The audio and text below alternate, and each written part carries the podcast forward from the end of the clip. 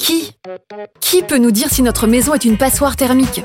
Qui fait baisser notre consommation d'énergie? Qui nous conseille et fait tous les travaux de rénovation? Isolation, électricité, toiture, ventilation, façade. Alors, on appelle qui? Préservation du patrimoine Évidemment, 400 spécialistes de la rénovation énergétique. La légende des Canaries.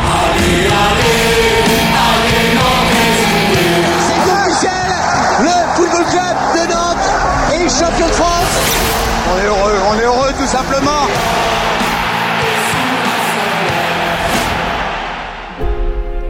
Bonjour à tous, c'est Julien. Vous écoutez le podcast La légende des Canaries avec Alouette, la radio partenaire du FC Nantes. La légende des Canaries, votre podcast pour se souvenir, se replonger dans les grands moments du club, évoquer les endroits emblématiques du FC Nantes ou encore pour retracer les parcours des plus grands joueurs. Pour ce onzième rendez-vous, nous vous proposons de parler d'un lieu qui a fait vibrer des milliers de supporters de football, le stade Marcel Sopin. Plusieurs témoignages dans ce podcast. Des anciens joueurs nous parleront de cette ambiance si particulière les jours de match, à l'image de Maxime Bossis. On se garait à Sopin, on- le, le- le- le petit parking était à 100 mètres de l'entrée principale. Gilles Rampillon, Bah, on saluait tous les gens qui étaient venus très tôt au stade. Et puis, bah, allez Gilles, allez, hein, on fait un bon match, hein, on marque, etc. Et on traversait le public. Loïc Amis, C'était énorme. T'avais même les odeurs des saucisses, t'avais même les odeurs qui passaient par là, par là à chaque fois. nous avons également collecté quelques réactions de supporters. Le Vendéen, Jean-Yves Favreau, On était là trois heures avant le match, hein, avec toute cette odeur autour. hein. Jean-Michel Hang, J'ai des souvenirs mais plus que précis, je sais par quelle porte je suis rentré, je sais exactement où j'étais dans la tribune. le stade Marcel Sopin, à jamais dans le cœur de tous les amoureux du FC Nantes.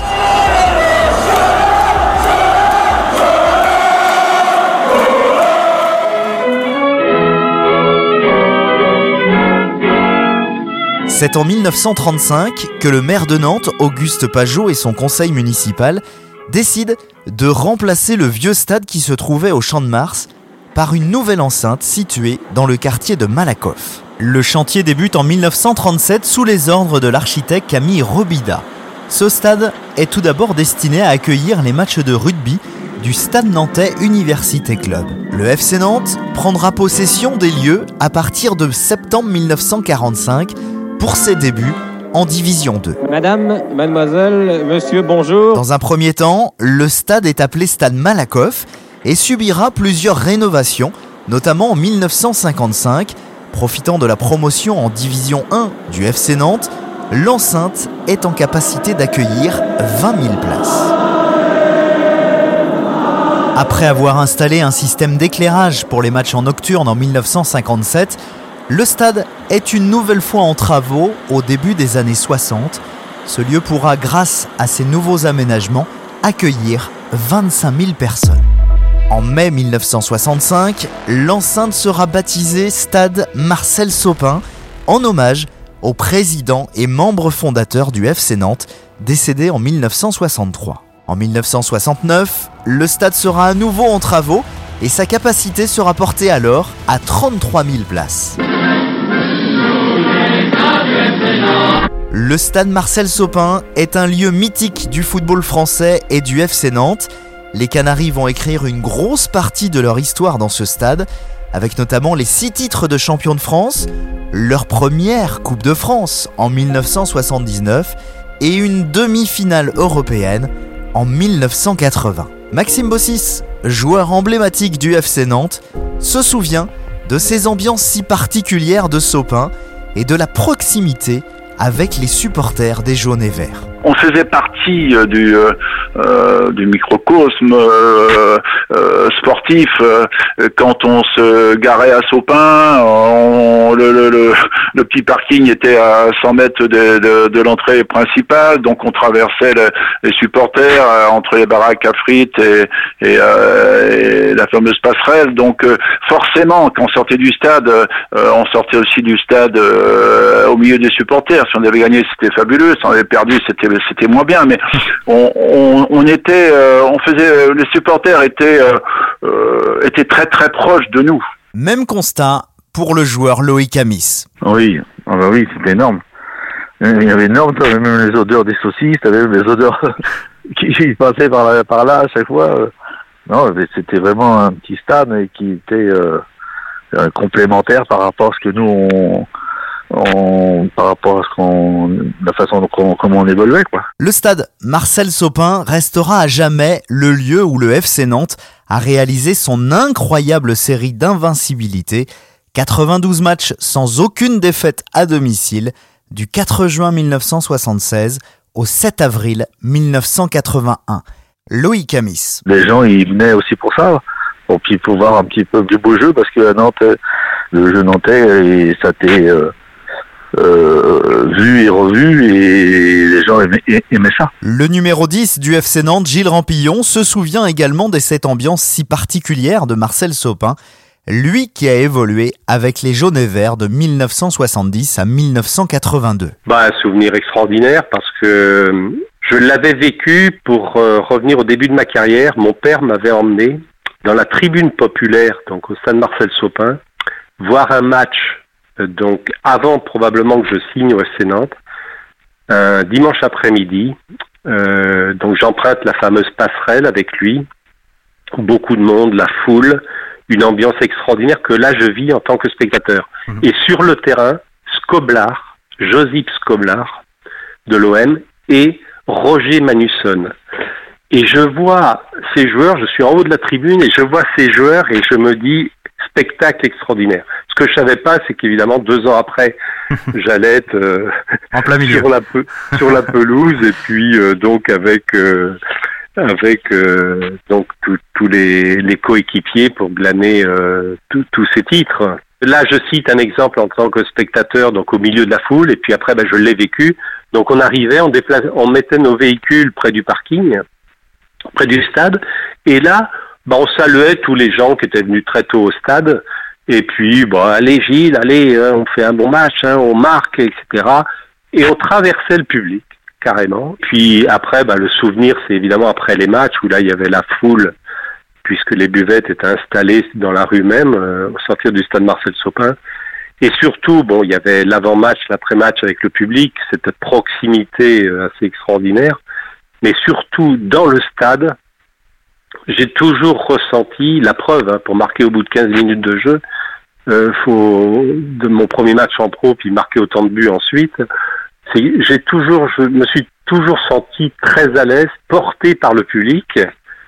Alors porté par le public et on dit souvent un public de connaisseurs parce que je pense que le public à Nantes a contribué à l'exigence de la qualité du football.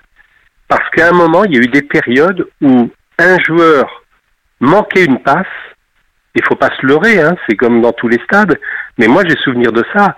Et le public participait en disant non, c'est pas possible. Bon, une ça va, mais la deuxième, faut qu'il réussisse. Et on se sentait porté par le public euh, sur ce plan-là. Alors après, c'est vrai qu'il est arrivé de faire la différence euh, assez souvent. Le public à l'intérieur du stade, j'ai peut-être un souvenir euh, extraordinaire de, de la chaleur du public.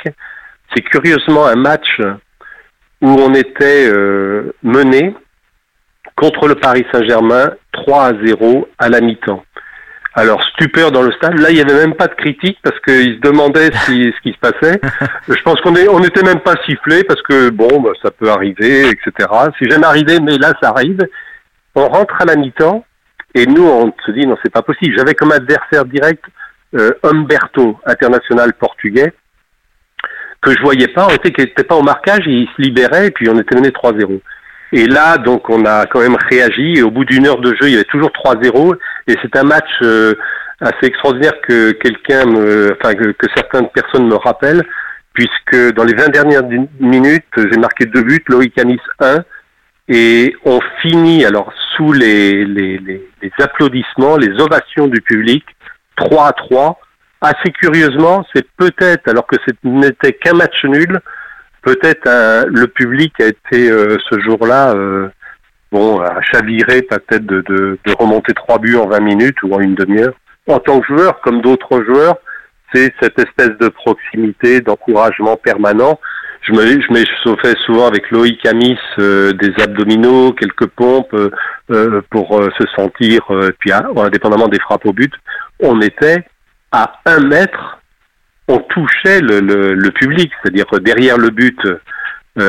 donc derrière le but, on s'entraînait, on, on, était proche du public. Le stade Marcel Sopin a marqué de nombreux supporters du FC Nantes et nous vous proposons dans ce podcast quelques témoignages.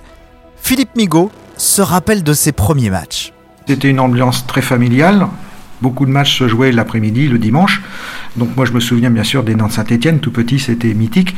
Euh, la fameuse passerelle, cette passerelle où on touchait presque pas le sol, et là c'était vraiment, euh, vraiment la fête. Quoi. Chaque match c'était la fête hein, à Nantes, mais surtout ces matchs-là, les Nantes Saint-Etienne, tous les matchs de coupe. Le stade était à taille humaine, et puis en plus tout ce qui allait autour, euh, tout ce qui était produits dérivés, les bars, hein, les fameuses buvettes, tout ça était très accessible et folklorique même. Les odeurs, hein, parce que ça transpirait et ça sentait les odeurs très agréables, qu'on retrouve plus ou moins maintenant dans les stades en France. Les jaunes contre les verts, Nantes contre Saint-Etienne, les deux têtes d'affiche du football français de ces 15 dernières années. Roland Menu se remémore également ses matchs à Marcel Sopin. J'allais à Sopin, je me mettais devant l'entrée pourtour, parce qu'à l'époque il y avait un pourtour autour du stade, devant la présidentielle, et j'attendais, et on avait une personne qui nous faisait rentrer gratuitement, euh, donc on attendait chacun de son tour. Et puis après, bah, j'ai eu l'honneur de, faire le tour d'honneur euh, sur le stade avec l'équipe champion de France en 1965. Donc pour moi, ça a été un moment euh, avec euh, Bout, Arribas, tout ça, etc. C'était un moment, oui, qui, qui, qui, a resté gravé.